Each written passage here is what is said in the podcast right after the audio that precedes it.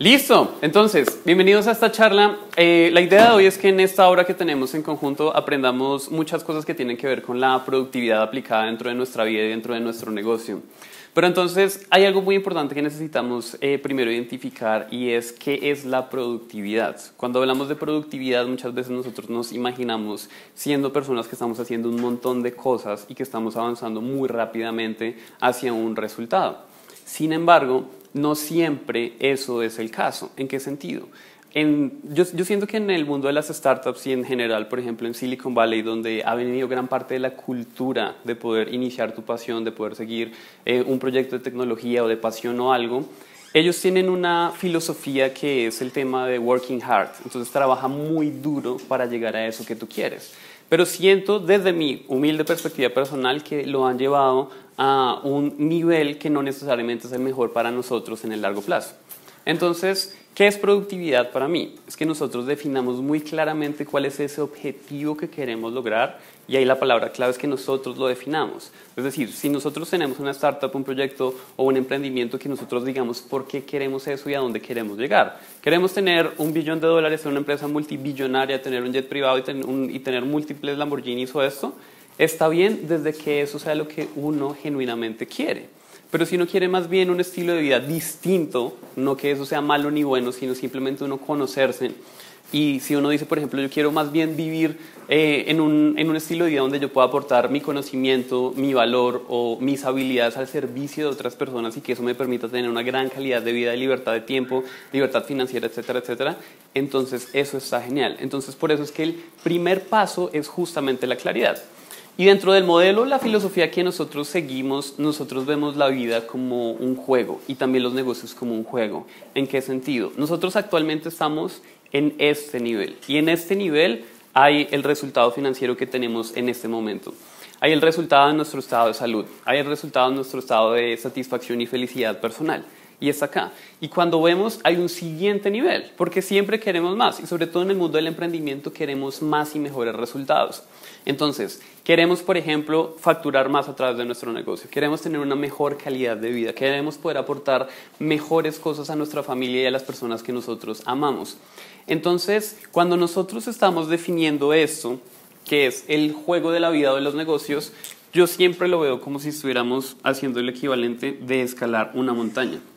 Y lo importante, como les venía diciendo, es que nosotros sepamos qué montaña estamos escalando. Porque la montaña de cada uno de nosotros es la que nosotros podamos definir. Y que no nos pase, como dice uno de mis mentores que se llama Robin Sharma, y es que no al final de tu vida tú estés mirando hacia atrás porque llegaste a esta cima y estés mirando que invertiste gran parte de tu vida yendo, corriendo, invirtiendo un montón de cosas, sacrificando, pero no estabas escalando la montaña adecuada. Entonces, ese es nuestro siguiente nivel. Entonces, lo primero que nosotros necesitamos hacer es identificar. Y hoy vamos a ver justamente cómo nosotros podemos tener un, como un glimpse o una mirada un poco estratégica de específicamente cómo definir este punto. Lo siguiente es, nosotros estamos acá. Este es el punto en donde nosotros estamos en este momento. Independientemente de que estemos contentos o no con nuestra situación actual, lo que es importante es que nosotros necesitamos jugar el juego de la vida, jugar el juego de los negocios para llegar a este siguiente nivel. Y como en un videojuego o como en un juego o un deporte, siempre nos estamos tener, siempre estamos teniendo que enfrentarnos a diferentes cosas en el exterior y en el interior es como esos enemigos. Entonces, en un juego de video estamos enfrentándonos a diferentes niveles que cada vez se van volviendo más complicados y más difíciles. En nuestro caso, por ejemplo, ¿cuáles son esos enemigos de alguna u otra forma que necesitamos vencer para llegar a este siguiente nivel? Hay veces, por ejemplo, son dudas internas o temas como los que hemos estado hablando acá. Entonces, el tema de la procrastinación, el tema de que no hacer con la sobresaturación porque tengo muchas tareas y no sé por cuál empezar. Y cuando nosotros empezamos a solucionar este tipo de cosas y enfrentarlas, vamos tomando paso, paso, paso para llegar justamente a este siguiente nivel. Entonces, primera lección que les quiero compartir. Y esto es, ha sido, en mi caso, aprendido a través de, de, de bastante dolor, y, es a modalidad de consejo que se los doy independientemente de donde sea que estén. Más del 95% en la mayoría de casos del tiempo va a estar dedicado a el recorrer el camino. Por ejemplo, una meta muy común en el mundo de las startups es facturación. Entonces, facturación de, no sé, digamos que un millón de dólares. Uno dice, esta es mi meta. Y pueden pasar años, o en el mejor de los casos meses, mientras llegas a esto. Pero cuando llegas a esto, eso es una cuestión de incluso minutos. O sea, el llegar a facturar esto es un momento muy corto dentro del tiempo. Sin embargo, ¿qué pasa? Y es donde está el peligro que muchas veces nosotros permitimos que esto sea lo que controla nuestro estado de ánimo. Entonces nosotros nos sentimos bien o mal dependiendo de qué tan lejos estemos de este millón de dólares. Entonces si yo estoy empezando mi negocio, mi emprendimiento y no he facturado nada, entonces pues por ende me debería sentir muy mal porque estoy supremamente lejos de acá. O incluso si, si voy en 100 mil, voy solo a un 10%, voy solo a un 10% de esa meta que yo tengo. Entonces mi recomendación es la siguiente, y ese es el primer consejo. El camino es donde nosotros estamos invirtiendo la mayor cantidad del tiempo. Entonces asegurémonos que estemos disfrutando ese camino al máximo. Porque ¿qué pasa? Y eso es una observación que yo hago al, digamos que al mundo del emprendimiento, es que muchos emprendedores están corriendo, corriendo, corriendo, y están sacrificando muchas cosas, no están contentos, no están felices porque sienten que están poniendo todo para eso y cuando llegan acá se dan cuenta que esto no era en realidad lo que ellos estaban buscando, sino quizás algo que ellos percibían. Y eso nosotros lo podemos empezar a vivir a partir de este momento si nos volvemos creativos.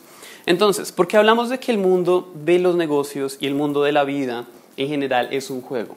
Porque nosotros somos jugadores. Y hoy vamos a ver dos macroestrategias que nos van a ayudar específicamente a entender cómo jugar mejor este juego.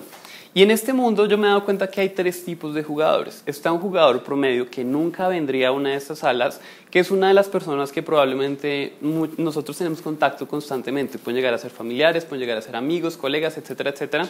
Pero son personas que siempre, siempre se están quejando de absolutamente todo. De que está lloviendo, de que hizo sol, de que el bus va lleno, de que va vacío y va lento. Siempre son personas que están enfocadas en el lado negativo de su vida. Entonces son personas que identifican esto. Yo quisiera estar acá, yo quisiera tener ese estilo de vida, yo quisiera estar, etcétera, etcétera, y no estoy contento con mi nivel actual. Pero esas personas nunca hacen absolutamente nada para salir adelante. Nunca toman una acción, nunca leen un libro, nunca vienen a una de esas conferencias, nunca hacen absolutamente nada. Ese es el primer tipo de jugador, el jugador promedio. El segundo tipo de jugador, y probablemente acá quizás hayan algunos de esos, es un jugador aficionado. Un jugador aficionado es alguien que es muy aficionado al mundo, por ejemplo, de los negocios. Entonces lee todos los libros, asiste a todas las conferencias, compra muchísimos cursos, pero cuando se trata de tomar acción no la toma, por diferentes circunstancias. De hecho, podíamos profundizarlas, pero la, la, la, idea de identificar a un jugador aficionado es que al igual, por ejemplo, que alguien que es aficionado a un deporte pero no lo practica, en el mundo de los negocios nadie va a tener resultados si no practica el mundo de hacer negocios. El mundo de hacer ventas, el mundo de arriesgarse y fallar, el mundo de hacer una presentación, el mundo de etcétera, etcétera. Entonces es el segundo tipo de jugador. Y hay un tercer tipo de jugador, que es un jugador estrella. Un jugador estrella es una persona que decide salir al mundo y tomar acción. Entonces son las personas que aprenden una idea y cuando esa idea resuena con ellos, entonces van y la ponen en marcha. Entonces aprenden el pitch del elevador, van, lo diseñan y lo ponen en marcha, lo ponen a presentarlo con clientes potenciales, incluso si no son clientes potenciales, igual están tomando acción. Esas son las personas que más lejos llegan, porque son los jugadores que están practicando constantemente. Y dentro de este contexto de, digamos, de, del mundo del emprendimiento, por lo menos en mi caso personal, yo elegí el emprendimiento justamente por una visión que es el tema de libertad. Eso fue lo que a mí me enamoró cuando a los 14 años llegó el libro de Robert Kiyosaki de Padre Rico, Padre Pobre, donde yo dije, yo por, ni por el carajo me voy a volver un empleado. Yo decía, esto no es para mí. Yo desde ese momento tenía claro que yo iba a ser un emprendedor. Y bueno, el camino que me vendió la sociedad y mi familia, etcétera, es tú tienes que formarte para ser un emprendedor si eso es lo que quieres. Entonces, sigue el camino tradicional. Estudia una carrera que tenga que ver con negocios, luego de ahí entras a una muy buena empresa, conoces desde adentro cómo funciona un negocio, puede ser grande, ahorras y a los cinco años inicias tu emprendimiento. Entonces yo hice eso. Estudié administración de empresas en, fíjense, ponle cuidado, en la Escuela Colombiana de Ingeniería. O sea, administración de empresas en una escuela de ingeniería. Pero bueno, yo me gradué de ahí con la convicción de que yo quería sacar mi negocio adelante. La historia corta es que yo reúno a un grupo de amigos, a dos personas, y las convenzo de que entre todos pongamos 3 millones de pesos para importar una materia prima desde China y venderla acá en Colombia. Hicimos eso y al año y medio No había ni amigos, ni había social, ni había materia prima, ni habían 3 millones de pesos. O sea, todo se había ido, había salido mal. Entonces, luego inicio mi segundo negocio, que era una empresa de peluches con estilos innovadores y minimalistas. Ahí nos empieza a ir más o menos, pero era muy difícil. Y en ese momento, eh, como yo había sido muy ñoño y medio nerd en la universidad por influencia de mis papás, yo me había ganado una beca para estudiar cualquier maestría en mi universidad. Digamos que eso fue como una super noticia, súper buena para mi familia, excepto para mí. Para mí fue como, ah, porque ah, yo no disfruté la universidad, no era algo que yo sentía que me, que me beneficiaba a mí. Entonces, luego de que mi segundo negocio estaba más o menos funcionando, yo me di cuenta de algo. Y es, yo empecé a dudar de mí. Yo empecé a dudar de mí en el sentido de decir, wow, de pronto esto del emprendimiento no es para mí. Porque ya llevo como dos años y medio tratando y pues no veo los resultados. Mientras mi amigo ya está siendo el director de marketing de esta empresa, mi primo ya está escalando y ya se compró su primer carro y está viviendo con su novia en un apartamento lindo en Bogotá. Y yo sigo peor de quebrada cuando estaba en la universidad. Entonces hay algo que no está funcionando, me decía yo. Entonces yo dije, bueno, de pronto el camino sí sea el empleo. Entonces yo salgo a buscar empleo. Y salgo a buscar empleo con esa como digamos, como, no, no, era ilusión, era más que nada como resignación de el camino que yo quería en realidad no es para mí, pero yo sí hice este, o sea, sí necesito hacer esto para salir adelante en la vida. Entonces busco empleo y me acuerdo que una vez me presenté en la Cámara de Comercio, en la que queda en la 68, y llegué tarde. Y por eso no me contrataron, porque pues yo me consideraba un buen profesional. En Movistar no me contrataron, en realidad no supe por, supe por qué. Y me presenté en muchas empresas y en la que yo vi que iba a poder eh, aplicar era en un banco, Banco de Bogotá, porque mi amiga de la universidad, una muy buena amiga de la universidad en ese momento, no era la directora de recursos humanos, pero tenía un punto muy influyente dentro de recursos humanos. Y pues ahí está Diana, Diana, yo quiero empleo, tú tienes una empresa con vacantes, dame empleo. Dijo, bueno, aplica no sé qué, etcétera, etcétera. Entonces yo apliqué y la historia corta, ya les voy a contar por qué les cuento esto es que yo hice las pruebas psicotécnicas, es que los hacen de, de Rorschach, de los cuadraditos y los triangulitos y eso. Y bueno, yo hice todo el proceso y yo esperaba con ansias la llamada de Diana diciendo, Julián, ven a trabajar este día o ven al siguiente punto del proceso, etc. Pero no me llamó. Entonces a la semana yo dije, oye Diana, ¿por qué no me has llamado? O sea, tengo tu influencia, pues yo soy una buena persona, tú me conoces, ¿qué pasa? Y ella dijo, no, en realidad no, no he mirado tu caso, déjame yo pregunto y te vuelvo la llamada. Entonces al rato ella me llama y dice, Juli, te tengo malas noticias. Y yo dije, ¿qué pasó? Dijo, mira lo que me dijeron pues, las personas que analizaron tu resumen. Dicen, ellos saben que tú eres tan emprendedor que en menos de tres meses tú no estás en, el, en la empresa, porque tú no aguantas este ritmo. Entonces yo dije, hijo de madre, soy inempleable. Entonces yo dije, o sea, el, el negocio del emprendimiento no me funciona y tampoco me funciona el tema de ser empleado. Entonces, ¿qué voy a hacer? Entonces, decidí tomar esa maestría que tanto mis papás querían, la odié, un semestre súper difícil para mí. Y luego, que ahí es donde quiero contarles parte de, de esto, de la, de la lección que les quiero compartir, en el segundo semestre yo fingí ir a la universidad. Es decir, yo no hice los papeles para ir directamente a clases pero yo hice toda la, parafernalia para que mis papás creyeran que yo estaba en clases. Entonces yo salía a la misma hora que era temprano, llegaba tarde en las noches, me inventaba trabajos que tenía que hacer, salías con compañeros, etcétera, etcétera, como por cuatro meses más o menos de ese segundo semestre. Porque la verdad me daba miedo decirles a mis papás, voy a dejar esto, o sea, no, no lo voy a hacer. Entonces, en, en, ese momento, y bueno, de hecho yo sí iba a la universidad, pero no entraba a clases. Yo iba a la biblioteca, estudiaba libros de, emprendimiento, de ventas, de, en fin, de un montón de cosas.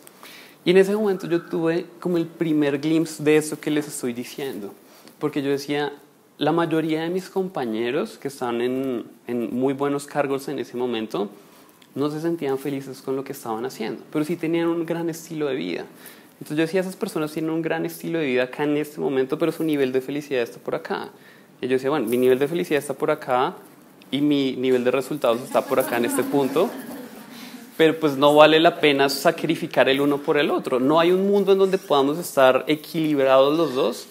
Y en ese momento fue el día en que yo dije, voy a creer lo que otros han dicho y eso esto toma paciencia, me ha tomado años, he fracasado yo no sé cuántas veces, etcétera, etcétera, etcétera. Entonces, en ese punto yo empecé a darme cuenta de algo y es justamente de que nosotros somos el centro de que nuestro negocio o idea de negocio funcione o no. La calidad de mi negocio es la calidad de yo como persona. Y de hecho yo lo entendí hace poco a través de un email que me llegó muy raro hace poco. Y decía, Julián, ¿eres tú un caballo de un millón de dólares? Me dio curiosidad y lo abrí. Y la lección que aprendí en ese momento es, si tú compras un caballo que vale un millón de dólares porque es muy caro, porque pues bueno, tiene el linaje, bueno, yo no tengo ideas de caballos, pero tiene todas las características para ser un campeón de carreras, ¿tú cómo tratas a ese caballo? O sea, ¿tú dejas que coma cualquier cosa? No. ¿Tú dejas que corra en cualquier carrera? No. ¿Tú dejas que lo trate cualquier veterinario? No.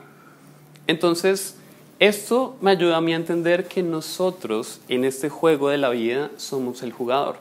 Y por ende necesitamos cuidar la calidad de algo que es indispensable y es de nosotros mismos.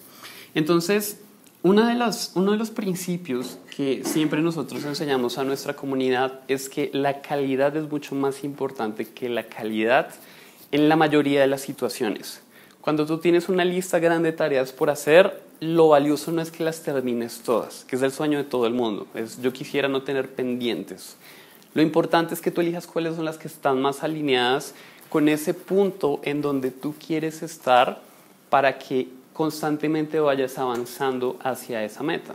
Porque muchas veces nosotros sentimos que estamos haciendo tantas cosas en nuestra vida o en nuestro negocio, pero al final del día miramos hacia atrás y sentimos que no hemos avanzado. Sentimos que estamos corriendo, pero no sentimos progreso. Es como dice Tim Ferriss, y es, no confundas estar ocupado con ser productivo, o no confundas movimiento con progreso, porque no necesariamente son los mismos. Cuando progresamos es cuando estamos moviéndonos hacia esa dirección de donde nosotros queremos. Entonces, por eso el primer paso es que nosotros podamos tener muy claro exactamente hacia dónde vamos a, ir. Entonces, dentro de esa calidad hay dos calidades que nosotros necesitamos cuidar y esas son las macroestrategias que les quiero compartir el día de hoy. La primera calidad es la calidad de nosotros como jugadores. Entonces, nosotros podemos ver esto muy claramente en el mundo de, por ejemplo, de los deportes o del alto rendimiento. Una estrella de cine, un jugador profesional de cualquier deporte si un día no duerme bien, eso puede representar la diferencia entre ganar la medalla de oro o ni siquiera quedar entre los 10 primeros. Solo por un día no comer bien. O sea, las consecuencias de ese nivel de productividad de ellos son supremamente altas. Si esas personas tienen una pelea con una persona y no manejan su parte emocional, eso puede ser de igual forma la diferencia entre ganar un campeonato o quedar en última posición. Entonces, por eso es que nosotros necesitamos empezar a cambiar un poco la conversación mental de cómo nosotros nos vemos a nosotros mismos. Y es, desde mi perspectiva, nosotros deberíamos vernos como las futuras estrellas de rock, o como los futuros deportistas de alto rendimiento, o como los futuros artistas de Hollywood. ¿En qué sentido? Nosotros, al igual que ellos, somos independientes. En el contexto de que podemos crear nuestro negocio, nuestro arte, a través de lo que nosotros estamos haciendo constantemente. Si estamos desarrollando una aplicación, entonces ese va a ser nuestro entregable. Si estamos desarrollando un servicio o lo que sea que estamos haciendo, nosotros podemos empezar a dejar de vernos solo como una persona que está haciendo cosas, sino en realidad como una persona de alto rendimiento, porque así vamos a tomar mejores decisiones y vamos a empezar a cuestionarnos. ¿Me conviene esta relación? ¿Me conviene esta, no sé, esta comida, este tipo de cosas? Y eso nos ayuda a tomar mejores decisiones, porque como también dice Robin Sharma, que esta es una fórmula que es muy interesante, y es cuando tú traes un mayor nivel de conciencia a algo, tomas mejores decisiones. Cuando tomas mejores decisiones, tomas mejores acciones y con mejores acciones tienes mejores resultados. Un ejemplo muy sencillo. Digamos que si nosotros constantemente estamos comiendo solo comida que está diseñada solo para el paladar, pero no para nuestro cuerpo y energía, eso bueno, si el nivel de conciencia está, por ejemplo, en el sabor y en el paladar, entonces vamos a comer ese estilo de comida, que es la decisión que nosotros estamos tomando en este, en este punto. Eso nos lleva a alimentarnos de esa manera y el resultado puede ser que nosotros tengamos cansancio, no estemos motivados, no estemos bien nutridos, nos dé más sueño, etcétera, etcétera. Versus si nosotros cambiamos desde acá. Entonces, gran parte de la misión que siento que también tengo con las personas y sobre todo con los emprendedores es ayudarles a cambiar ese chip, ya que nos empecemos a ver como ese productor de resultados a través de que nos veamos como, por ejemplo, una estrella de rock. Porque, por ejemplo, una estrella de rock lo que hace o un jugador de fútbol tiene más o menos como tres, tres franjas de tiempo, de cierta forma. Su franja de tiempo por la que le pagan se llama el showtime.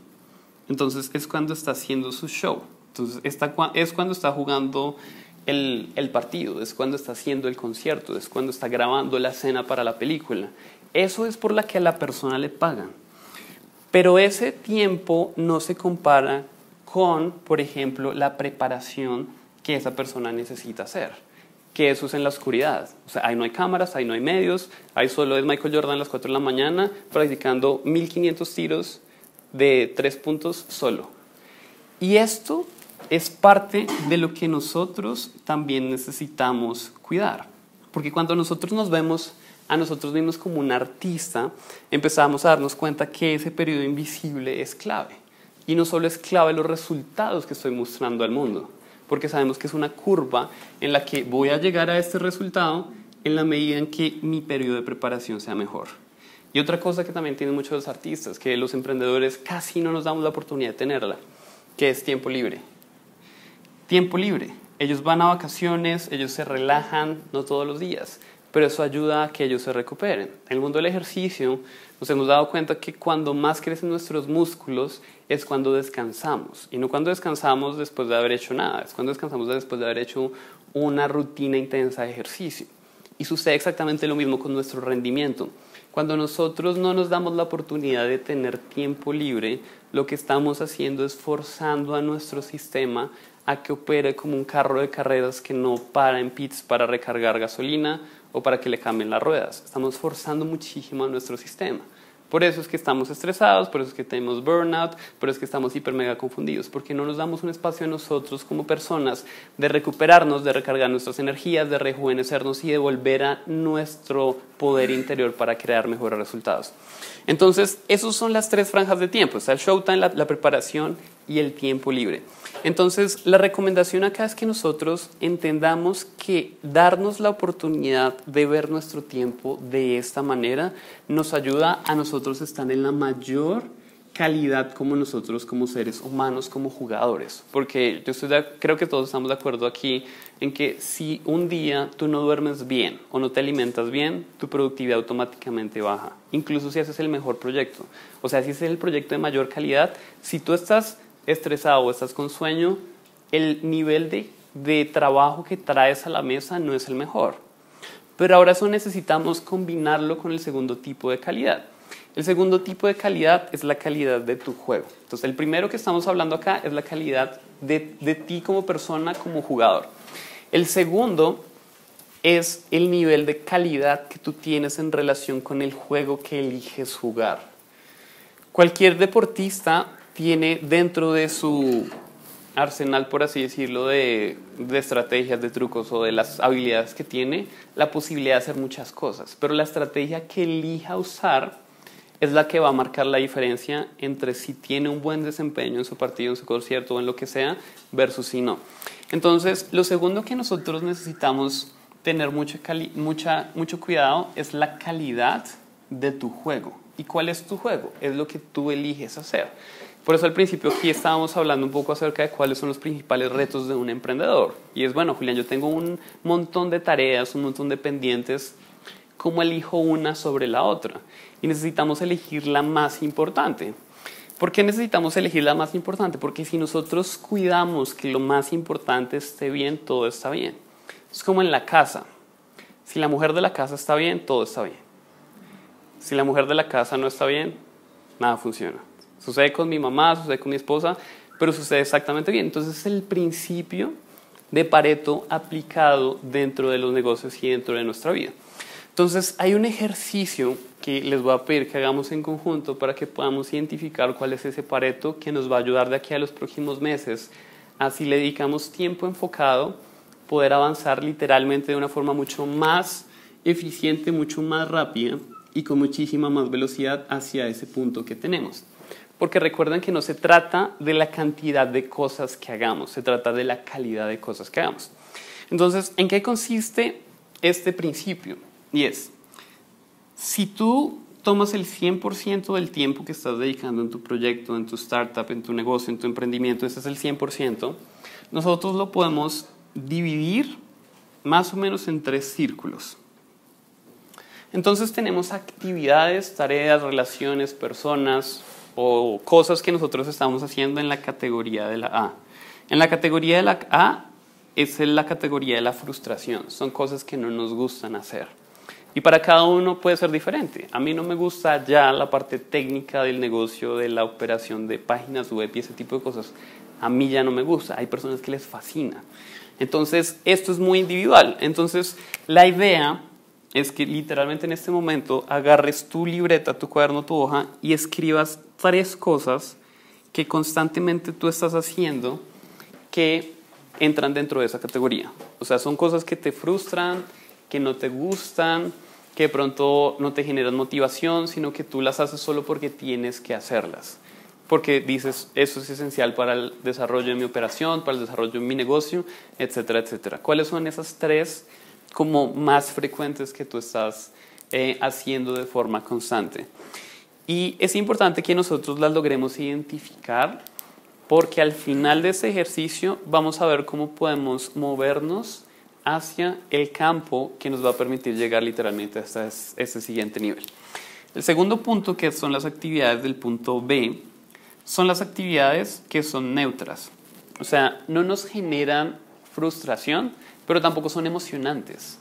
Y para cada uno de nosotros, de nuevo, funciona de una forma em, individual. Las que son para mí no son para ti ni son para la otra persona que está en, en la siguiente startup. Entonces, acá básicamente son actividades que normalmente nosotros hemos hecho tanto que al principio nos emocionaban, pero ya después se vuelven normal.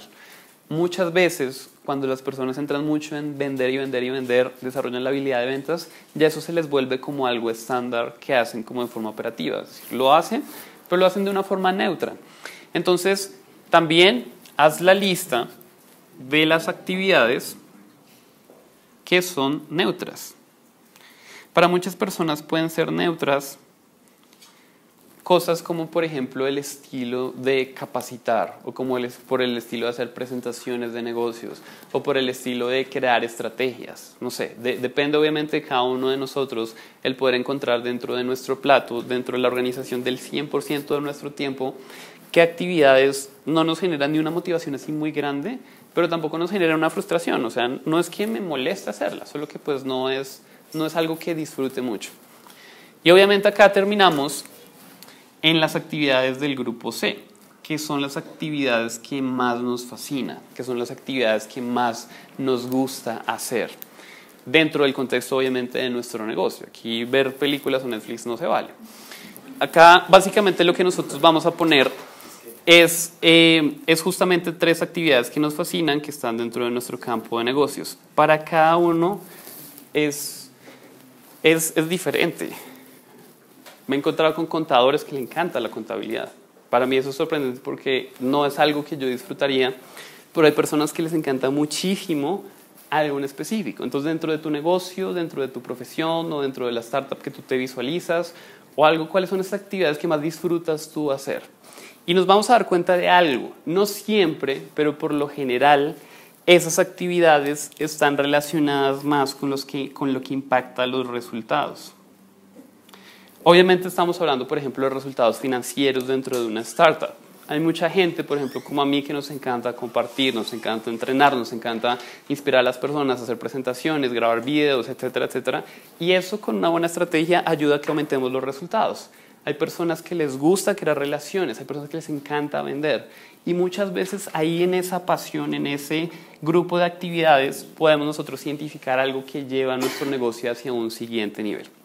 Entonces, en este momento deberíamos tener más o menos nueve en total, tres acá, tres acá y tres acá.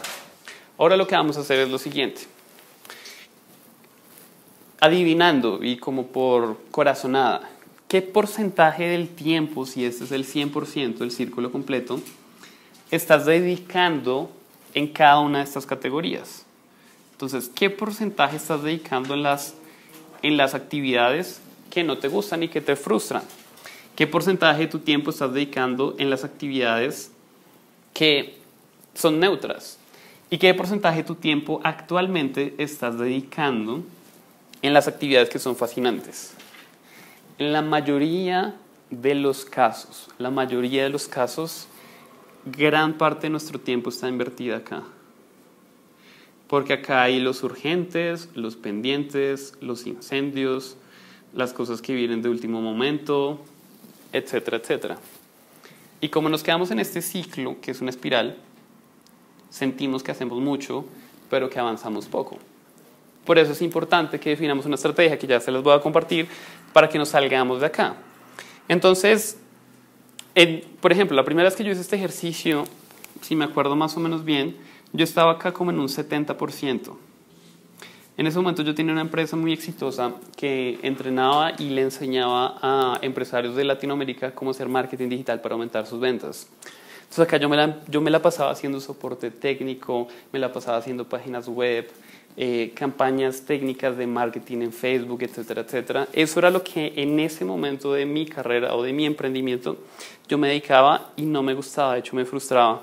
Y todo el tiempo habían cosas urgentes, todo el tiempo habían cosas eh, pendientes por responder. En ese momento, más o menos como un 25% estaba acá y solo un 5% estaba en esta parte. Entonces, no sé cuáles sean tus números, pero entonces vamos a enfocarnos en cuál es la posibilidad. O sea, no nos quedemos en dónde estamos, ese simplemente es un punto de partida.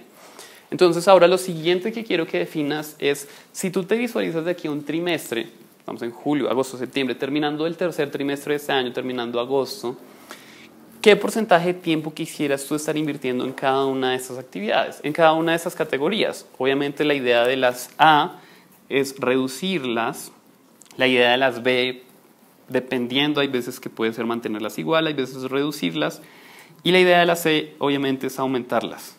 Entonces tú podrías decir, por ejemplo, voy a pasar de un 70 a un 40%. Este lo voy a mantener igual y acá me voy a dar un 30% más, entonces un 35%.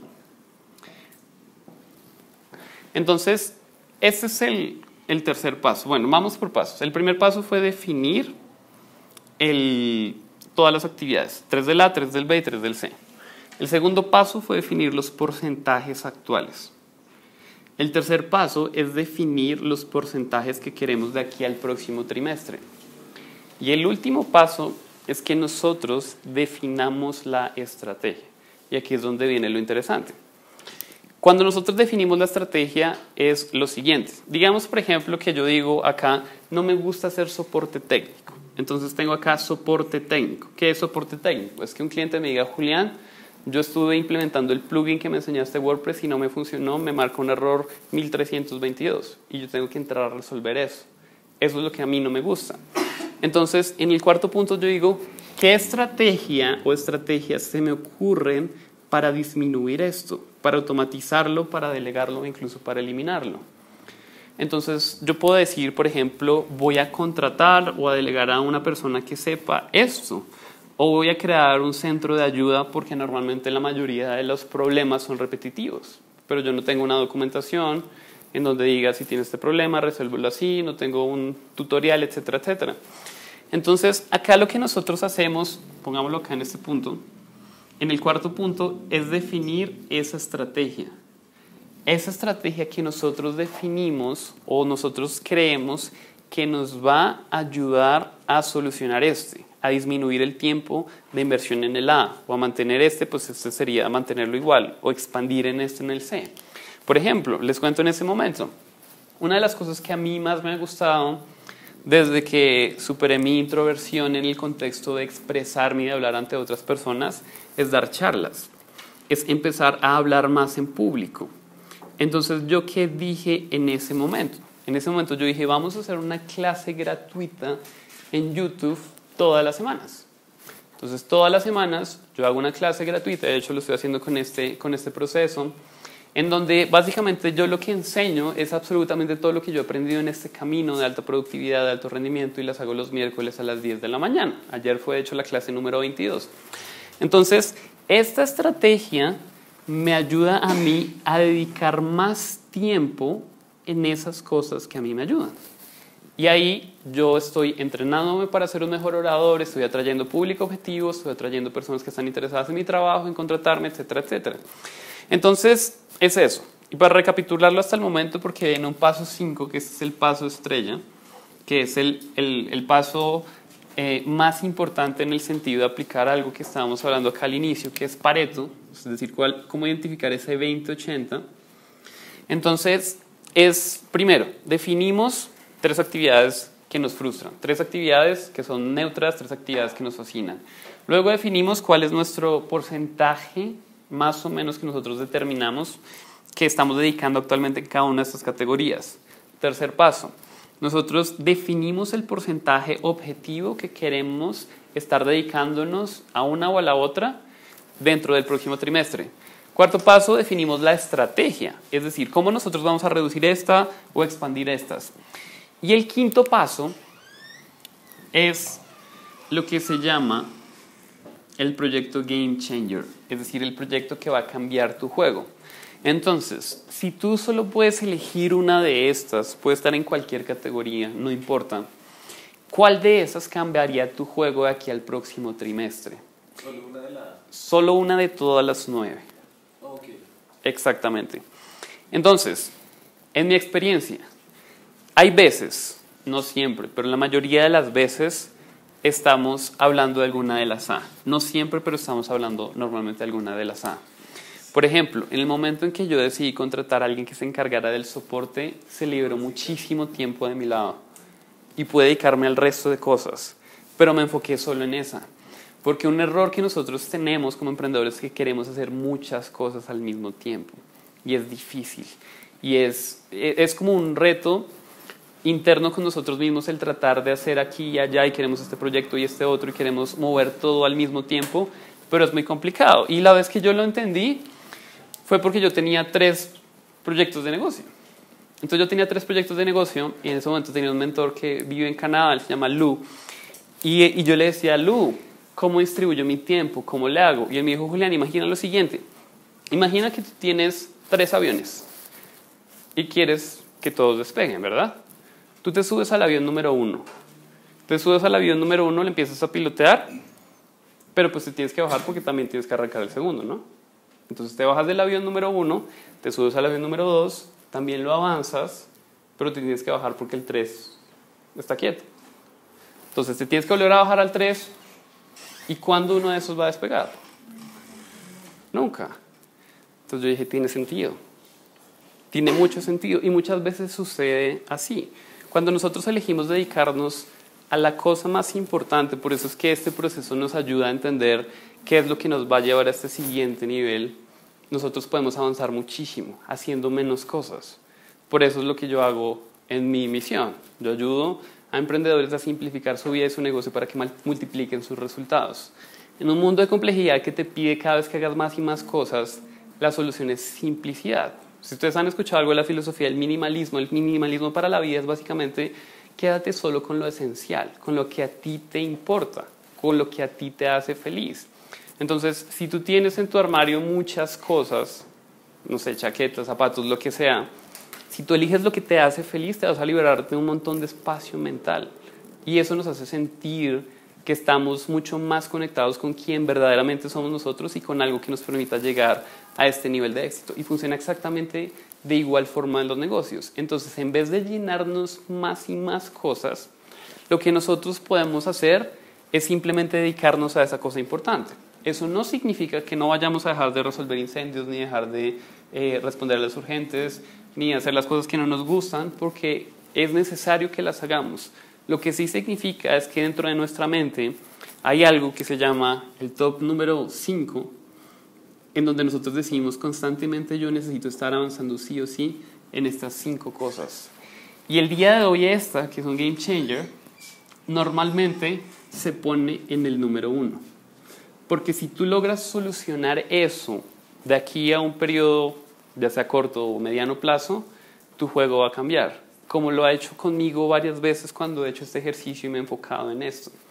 Entonces, lo clave es esto, y también aquí va otro principio importante, y es nosotros tenemos la ilusión de que en el futuro las cosas van a ser mejor y vamos a poder darnos el lujo de tener esa libertad que todos queremos. No sé si sea yo el único, pero ¿quién de aquí le suena el emprendimiento por el tema de la libertad?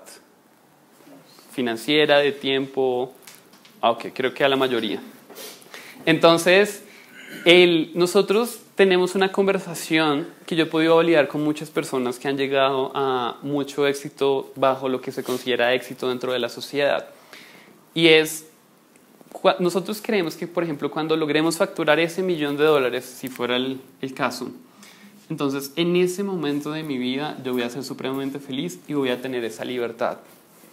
Y yo les puedo contar una cosa con base en una experiencia que tuve con mi anterior negocio que me llevó a cosas financieras muy, muy grandes, no hasta allá, pero sí muy, muy grandes por lo menos para mis estándares, y es que las cosas cada vez se complican más.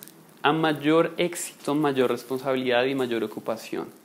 Normalmente si tú no tienes una estructura como esto que estamos hablando, es muy normal que tú tengas menos libertad y que tú trabajes como muchas de esas personas que están facturando muchísimo dinero, pero que trabajan en las noches, los fines de semana, en las vacaciones y no tienen tiempo libre. Y eso no tiene nada de malo desde que uno sea consciente de que uno quiere. Hay uno de mis mentores favoritos que se llama Gary Vaynerchuk y él dice, tus acciones necesitan reflejar tu ambición. Como decía al inicio, si tú quieres facturar, tener un negocio billonario, jets y todo el cuento, es muy probable que tú necesites trabajar mucho. Pero si eso es lo que tú quieres, adelante. Pero lo que no está tan interesante o tan chévere es que muchas personas están trabajando muchísimo cuando no es lo que quieren. ¿Por qué? Porque están persiguiendo una métrica banal. No es porque sea banal el millón de dólares, es porque no es una métrica para ellos. Entonces, por eso es que es muy importante que nosotros nos empecemos a cuestionar qué es lo que tú quieres. Y lo que tú quieres está bien.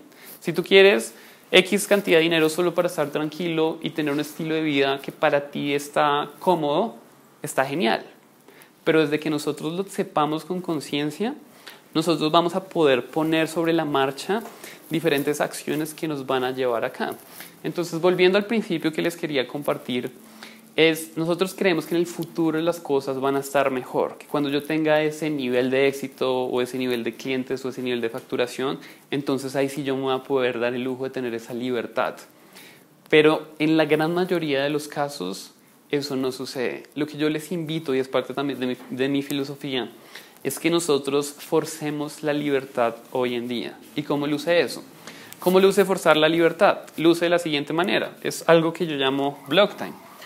Block time es una técnica que te ayuda a ti a enfocarte en lo importante. Y funciona de la siguiente manera. Porque una de las cosas que nosotros tenemos como gran reto es el hecho de que nadie nos está diciendo qué deberíamos hacer. Nosotros dependemos de nosotros mismos. Y normalmente nosotros no somos muy buenos jefes con nosotros mismos. Es más, aquí incluso muchos de nosotros no nos contrataríamos a nosotros mismos para nuestra propia empresa. Pero eh, eso no tiene nada de malo, simplemente es que nosotros, con nosotros mismos, si no hay un compromiso, si no hay algo externo, normalmente no nos movemos, procrastinamos mucho, nos distraemos, etcétera, etcétera. Un periodo de mi vida donde yo fui muy productivo fue cuando yo trabajé seis meses para un call center. ¿Por qué? Porque yo tenía un horario. Luego yo retiro ese call center, empiezo mi primer emprendimiento y me la pasaba viendo videos en YouTube y haciendo un montón de pendejadas. Yo decía, pero se supone que es mi sueño, o sea, se supone que es, se supone que yo odio trabajar y un montón de resultados para esa empresa, se supone que estoy haciendo lo que amo, que es libertad y yo soy mi propio jefe y bla, bla, bla pero no hago nada. Entonces, ¿qué me he dado cuenta yo? Y es con lo que quiero también que, que se lleven este principio. Y es cuando nosotros tenemos un compromiso, a mayor compromiso, nuestro nivel de acción se mueve de la misma manera.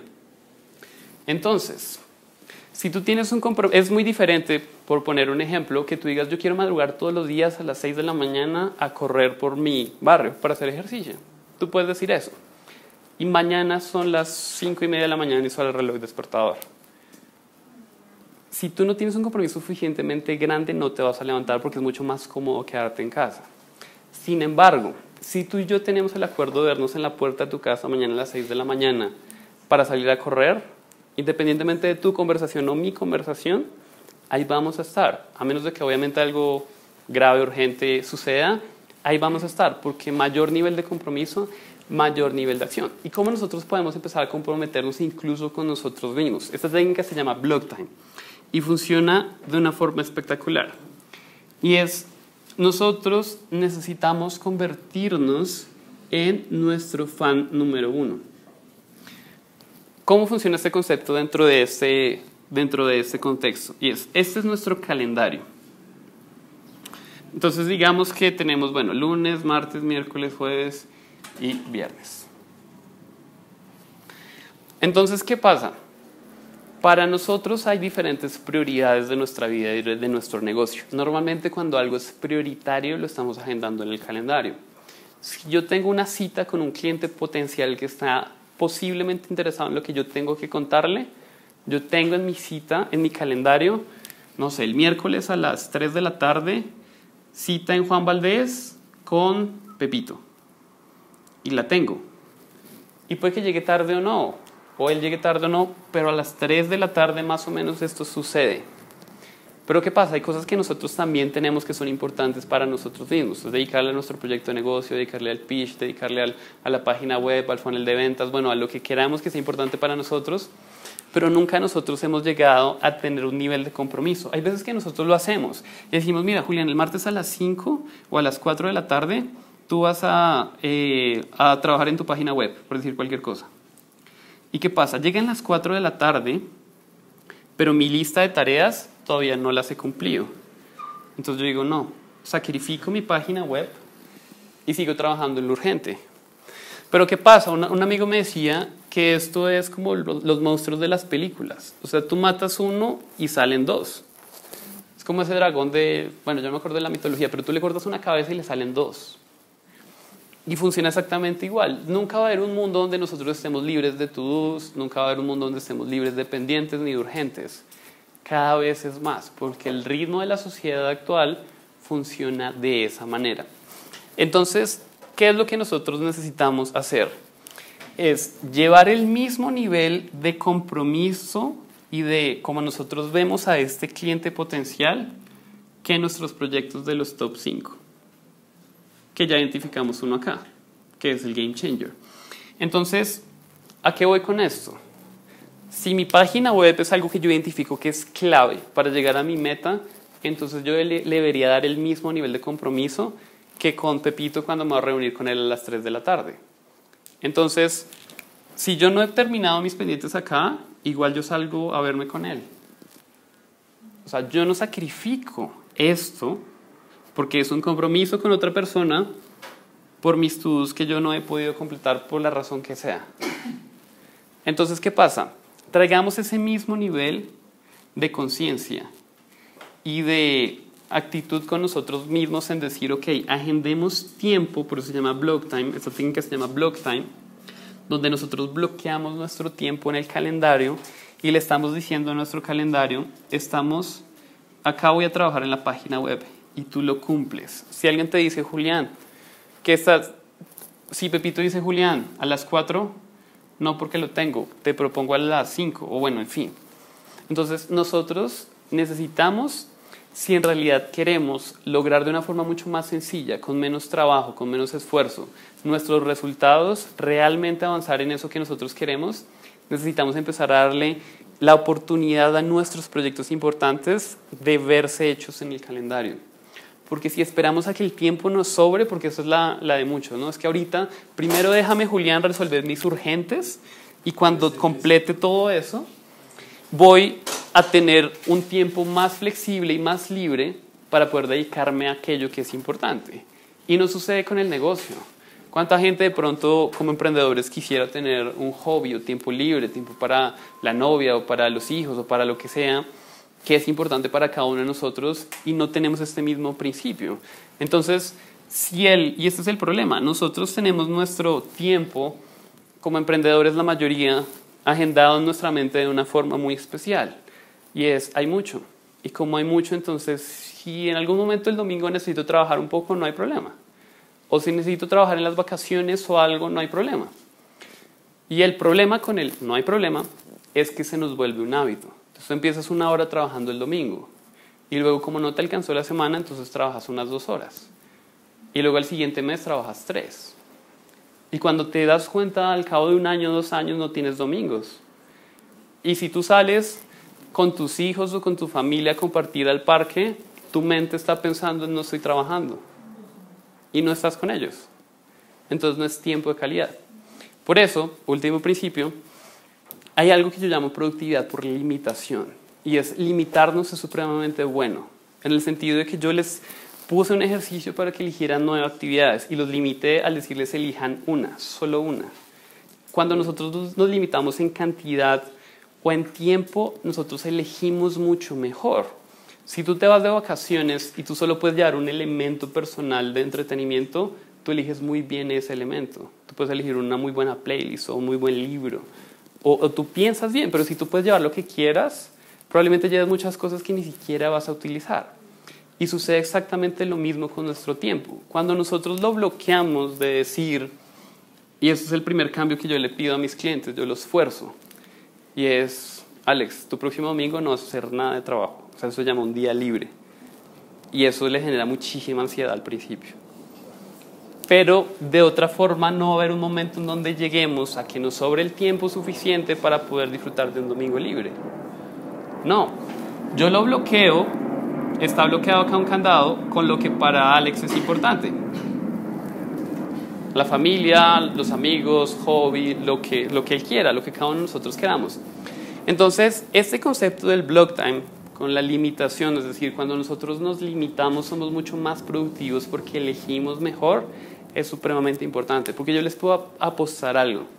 Y es en el mundo tan acelerado en que vivimos, las cosas se van a acelerar cada día más y más. Cada día vamos a estar viendo más y más cosas. Y de hecho uno de los, yo lo llamo enemigos más grandes que nosotros tenemos son las redes sociales. Porque las redes sociales nos están mostrando un mundo que no existe. Si ustedes ven la red social de alguien, de un emprendedor que ustedes admiran, ustedes solo van a ver los momentos lindos de esa persona. Es como dice otro de mis mentores, es las redes sociales son el mejor agente publicitario que nosotros tenemos de nosotros mismos.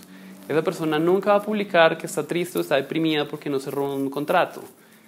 Pero de los 20 que trató y que se frustró, el que sí salió es el que pone. Y tú ves en un transcurso de dos minutos el periodo de recorrido de cinco años de esa persona solo con momentos extraordinarios. Y tú dices, voy muy lento. No he avanzado como esa otra persona porque esa persona solo muestra la botella de champaña cuando está en el yate, etcétera, etcétera. Y si nosotros nos comparamos con solo el lado PR o el lado bonitiño que nos muestran esas otras personas, siempre vamos a estar por detrás, porque la única vida que nosotros vivimos es la nuestra. Y nosotros tenemos los arriba, tenemos los abajos. Cuando los abajos son muy repetitivos, pues estamos acá y vemos como si todo el mundo estuviera bien menos nosotros. Y eso no es verdad. Y cada día estamos viendo más y nos estamos sometiendo a eso. ¿Y qué pasa? Eso nos hace tomar decisiones que no necesariamente están alineadas con eso que nosotros queremos. Un caso muy particular y es una clienta, en alguna de las sesiones que yo tengo de coaching con ella, llega y dice, Julián, necesito hacer una página web. Yo le digo, ¿qué? ¿Por qué? Es que no, es que mi página web está desactualizada, no sé qué, ta, ta, ta, Y en el radar nuestro, en nuestros planes y nuestra organización y demás, nunca había estado una página web. Entonces, bueno, ok, pero explorando la conversación me di cuenta de que ella me dijo es que Pepita, porque ella es, ella es mujer y sigue una emprendedora muy exitosa, renovó su página web y mírala. Porque tiene animación, tiene flash, no sé qué, y está divina y la mía está horrible. Entonces, ella en ese momento decidió hacer una página web solo reaccionando al resto del mundo. Y muchas veces nosotros, consciente o inconscientemente, estamos tomando decisiones basadas en las cosas que nos están mostrando redes sociales que deberíamos estar haciendo, pero que cuando hay veces nosotros nos ponemos a mirar con nosotros mismos, con nuestro siguiente nivel, con lo que queremos, no son relevantes. Una página web puede ser relevante para un grupo de personas en cierto momento y para otro grupo de personas no. O sea, lo que haga X persona no es bueno ni malo. Lo deberías hacer tú o no, depende mucho del contexto, depende mucho de dónde tú estás y de cuál es su, la ambición que tú tienes de aquí al siguiente nivel.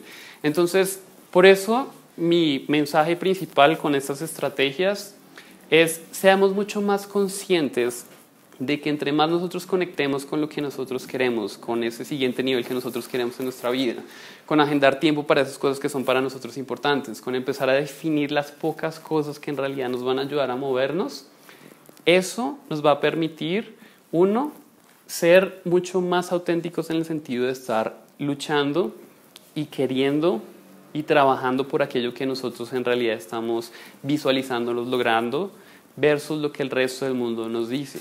Porque recuerden que ustedes y todos nosotros somos jugadores, pero la pregunta es, ¿qué jugador eliges ser tú? Todos estamos jugando en este juego de la vida y la vida siempre está sucediendo, pero lo importante es, ¿vas a ser tú el creador de tu propia historia, el creador de tu propio juego? ¿O vas a dejar que el resto del mundo lo defina por ti? Porque eso es lo que pasa cuando nosotros no tomamos el control. Entonces, eso es lo que les quería compartir y muchas gracias por haber asistido.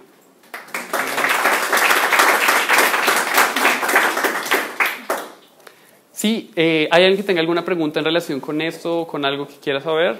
David. ¿Game Changer se puede delegar? Eh, ¿Tienes un ejemplo en mente? Por, e- Por ejemplo, yo soy una persona que no es.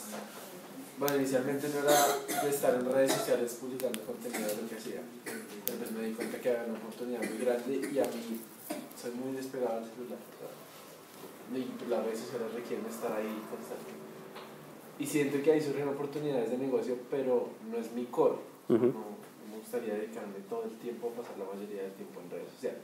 Pero sé que eso influiría en, en gran parte los resultados. Podría ser un game changer. De acuerdo, exactamente. Sí, el game changer se puede delegar. Lo que David nos está preguntando es si hay una actividad de las del grupo C, por ejemplo, que es la que tú identificas, que va a cambiar el juego, uno la puede delegar. Sí, se puede delegar. Lo importante es que uno tenga claro que eso en realidad es lo que tú identificas que va a llevar tu negocio al siguiente nivel.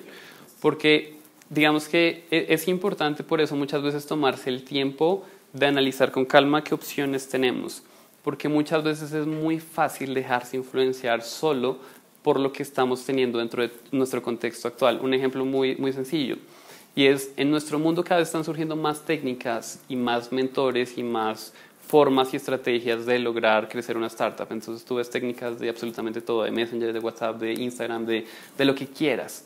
Entonces, si tú en ese momento estás, por ejemplo, siguiendo a una persona que está hablando solo de, eh, no sé, de Facebook o de diferente, una estrategia específica y tú dices, ese es mi game changer, entonces lo único que yo te invitaría a hacer es a decir, ok, ¿es de verdad ese tu game changer o siento yo que estoy siendo influenciado, así como el caso que les decía a mi cliente, de que necesito una página web?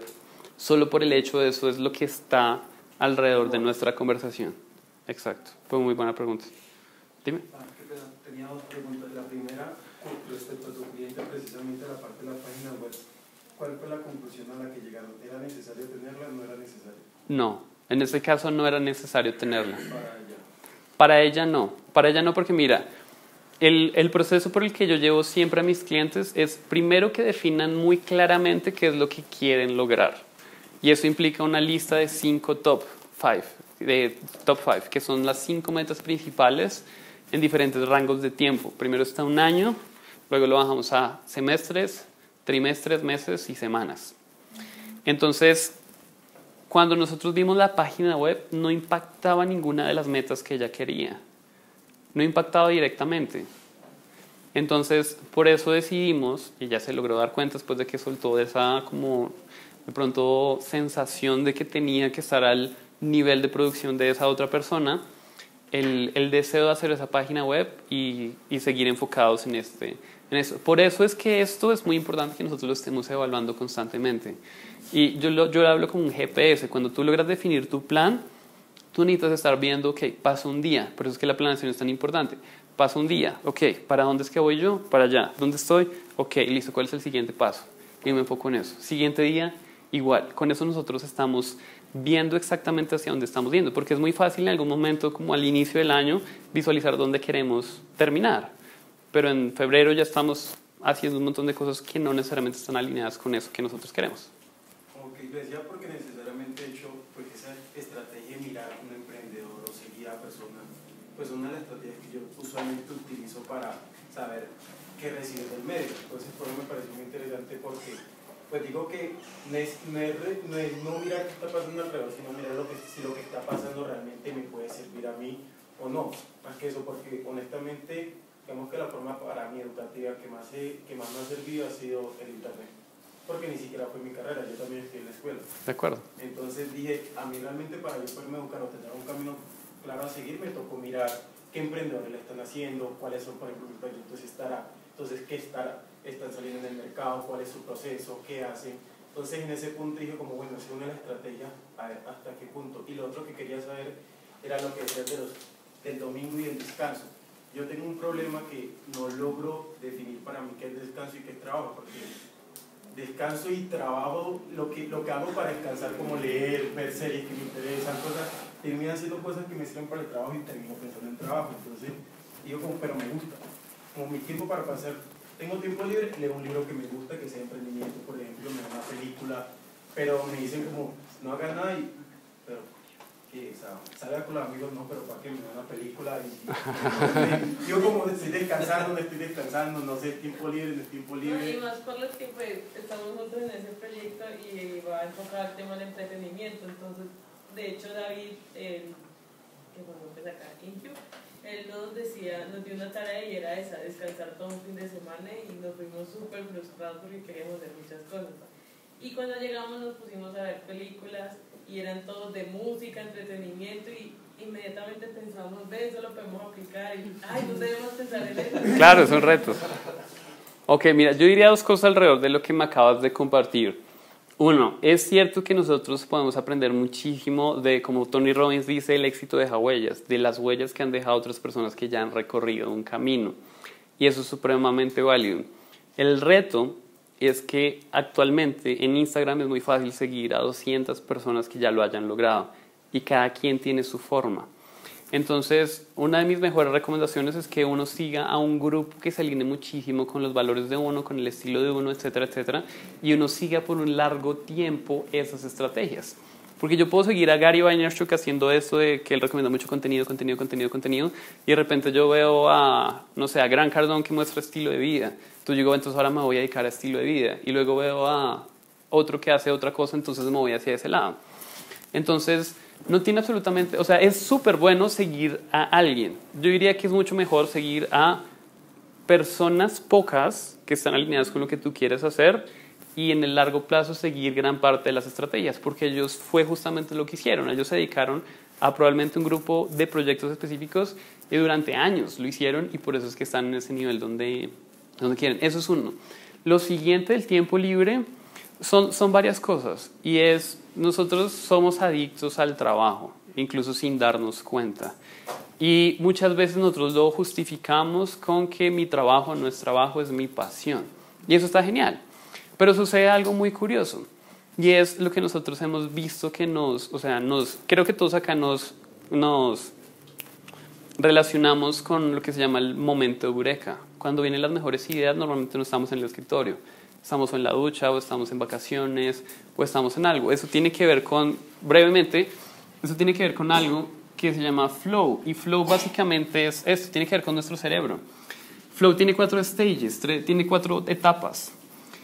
Y si nosotros no le damos al, a nuestro cerebro la etapa de descansarnos, nos estamos robando un regalo muy importante que es entrar en flow. Entonces, mira, cuando nosotros estamos constantemente ocupados, llegamos a un punto en donde nos sobresaturamos porque tenemos muchas cosas. El siguiente punto es soltar.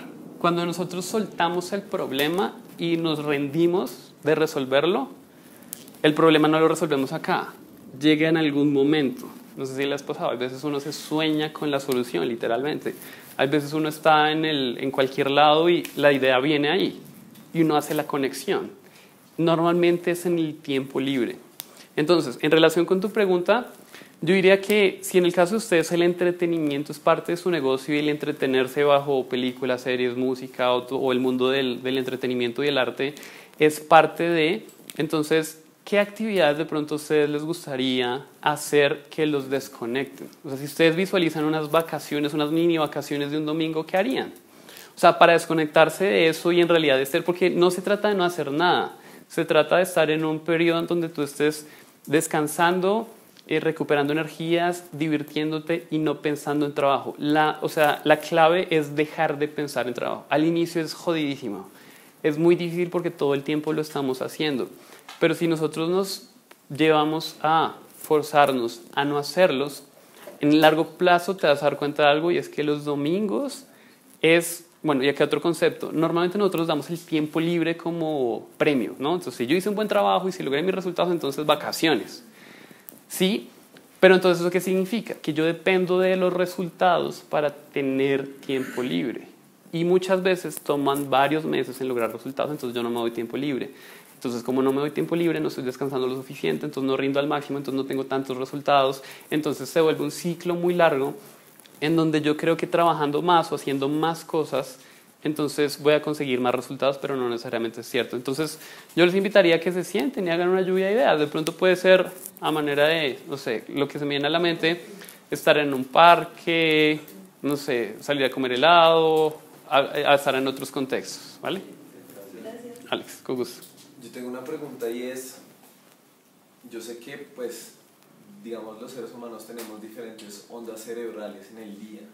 Entonces, no sé que sepas un poco de, de digamos, yo sé que en la mañana eh, uno puede estar más activo, pero también conozco personas que en la noche son muy productivas, pero en la mañana son como superentes y pues bueno, o sea, cada personalidad entonces, no sé qué de pronto sepas de eso, sé muy poco realmente, porque una vez entré a un podcast dije, oiga, interesante, puedo escucharlo y después dije, no, no, o tengo que hacer esto. Pues la clásica de emprender y que uno está en fuego todo el tiempo. Entonces, de pronto, no sé si sepas algo. Sí, de hecho, por ejemplo, una de las personas que yo más admiro, él se llama Tim Ferris, él es lo que llaman un búho nocturno. Es una persona que su mayor nivel de creatividad está alrededor de las 11 de la noche, 2, 3 de la mañana, y él, que es un escritor, ha escrito gran parte de sus libros que han sido bestsellers internacionales y un autor increíble en esos periodos de tiempo. Entonces, yo creo que tiene que ver mucho con el contexto de cada uno de nosotros. Eso es algo que, de hecho, es una de mis metas de este año, que se llama self-awareness. Es básicamente conocerte a ti mismo de tal forma que tú puedas definir tanto tus cosas internas como externas para que te sirvan y que eso te propulse hacia donde tú quieres llegar. Entonces, lo importante ahí es conocerse a uno mismo y, muchas veces también tiene que ver con el contexto, porque si tú eres una persona que madruga mucho y tu pareja es una persona que está en, de pronto en el otro lado, donde le fluye más en la noche, entonces eso es algo que influye. Entonces, eso, eso necesita analizarse muy bien, pero digamos que la, productividad no tiene que ser madruga a las 5 de la mañana y esto en la mañana ni nada por el estilo. La productividad es, estás haciendo tú las cosas correctas. Correctas es las que te van a llevar a eso que tú quieres, independientemente que las hagas a las 12 de la noche, etcétera, etcétera. Entonces, la invitación, Alex, sería que tú conocieras como tu, tu ritmo y pudieras fluir en ese ritmo. ¿Sí me hago entender? Si tú eres una persona que madrugas y que te fluye las mañanas, entonces estructura tus mañanas para protegerlas, que esa es una de las otras cosas que es importante. A mis clientes normalmente yo les digo no agendes ninguna reunión después de, si tú eres de la mañana, después de las 9, 10 o 11 de la mañana. ¿Por qué? Porque ahí es donde tú puedes hacer tu mejor trabajo creativo y si tú no lo proteges, el resto del mundo siempre va a invadir esos espacios. Entonces yo creo que se trata de self-awareness. Eh, self-awareness es conocerse a uno mismo. Hay otra cosa que también yo he visto en varios perfiles de clientes y es Julián, es que yo no soy tan estructurado como con un Excel o con el calendario y eso de agendar el miércoles a las 2 de pronto, porque es que yo de pronto a las 2 no me siento en el flow, entonces ¿cómo lo manejo? Entonces, en, en, ese caso, si fuera ese, digamos que ese tipo de personalidad, lo mejor que uno puede hacer es simplemente tener claridad. O sea, la claridad es el primer paso y eso es uno de los mejores regalos que nos podemos dar. La claridad es justo uno de los ejercicios que hicimos hoy. ¿Cuál es ese proyecto que va a cambiar tu juego aquí al próximo trimestre? Y cuando tú lo tienes así de claro, es mucho más fácil poder filtrar, porque van a llegar muchas cosas a ti, muchas ideas incluso de ti. Entonces tú dices, ¿qué de esto voy a aceptar y qué no? Pues depende, contrastémoslo con ese siguiente nivel al que yo quiero llegar y con base en eso yo decido. ¿Alguna otra pregunta? En el caso de los aviones, pues como tenías varias ideas de negocio, ¿qué hiciste? O sea, pues obviamente te dedicaste a una y después a otra, pero ¿cómo priorizaste eso? En ese caso, la verdad, siendo 100% honesto, lo prioricé, no es lo que les aconsejo que hagan, pero me estás preguntando qué fue lo que hice. Lo que hice en ese momento fue priorizar cuál era la que le, le veía mayor potencial económico. Entonces yo dije, esta es la que yo identifico que puede facturar más. Y esa fue la elección bajo la cual yo, eh, bajo la cual yo dije, esta es a la que me voy a dedicar y las otras las voy a dejar. De hecho, curiosamente, cuando alcancé ese nivel económico, dije, no me siento feliz y volví a uno de esos aviones que era el que me hace feliz, que es eso que estoy haciendo ahorita en este momento. La decisión es, en últimas, por el que se siente uno a gusto. Sí, claro. Sí, yo diría que, volviendo a lo que estamos hablando con Alex, es mucho de self-awareness. O sea, perseguir algo por dinero no tiene nada de malo.